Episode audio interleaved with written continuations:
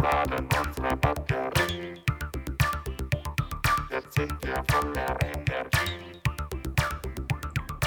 Olá, ouvintes! Meu nome é Guilherme Fósculo e este é o terceiro episódio do Crônica Bots, uma produção Ficciones do canal Logotonia. O Ficciones é um laboratório experimental para produções teórico-ficcionais que exploram novos caminhos nas humanidades digitais. Ouça também o Uma Distopia Liberal, produzido e narrado pelo colega Márcio Carvalho. Nossas histórias se complementam e a intenção é de que, em algum momento no futuro, se encontrem. Se você começou a ouvir agora, pare, retorne para o primeiro episódio e ouça em sequência.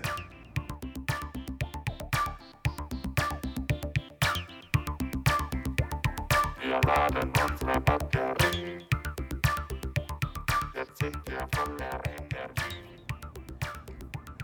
Em 2018, a Skynet conduziu Jair Bolsonaro à presidência do Brasil. Isso não é metafórico.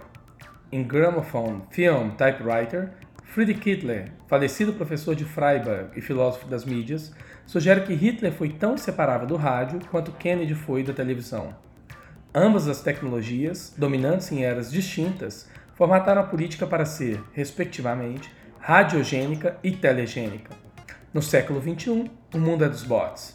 Os elogios frequentemente tecidos por Steve Bannon, ex-estrategista da Casa Branca para Trump e cofundador da Cambridge Analytica, a Alexandria Ocasio-Cortez, congressista afiliada ao Partido Democrata, autoproclamada socialista e membro da organização Democratic Socialists of America, DSA, são, nesse sentido, reveladores. O populismo, considerado por Bannon o futuro da política, característico de figuras em tudo mais heterogênicas como Trump, Bolsonaro e Ocasio-Cortez, caminha de mãos dadas com uma presença forte nas mídias sociais, especialmente o Twitter. Uma aderência maior ou menor a essas tecnologias faz de uma candidatura algo mais ou menos viável.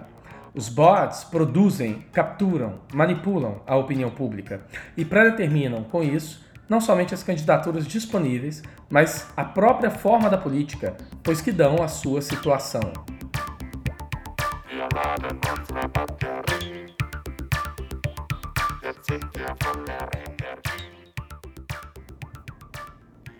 As interfaces ecrãs de nossos aparatos tecnológicos foram, na realidade, sempre compreendidos de maneira inversa.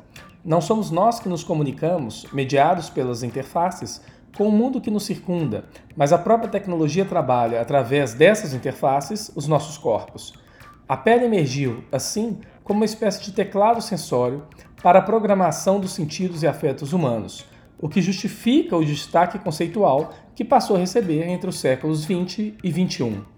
Isso se verifica com facilidade, por exemplo, no trabalho teórico de autores e autoras contemporâneos como Hans Ulrich Gumbrecht, Brian Massumi e Susan Buck-Morss.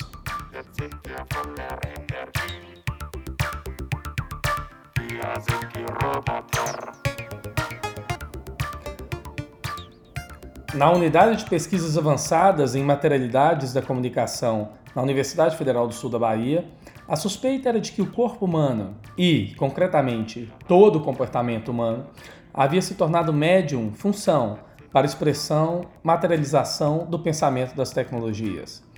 A inteligência tecnológica afirma-se para nós, humanos, como contra-inteligência, uma inteligência que cresce à margem do projeto de racionalidade, é o seu efeito indesejado, a sua outra face, do sujeito moderno. A autonomia do sujeito moderno sempre escondeu este contraprojeto de descentralização. A Skynet foi concebida nesse horizonte.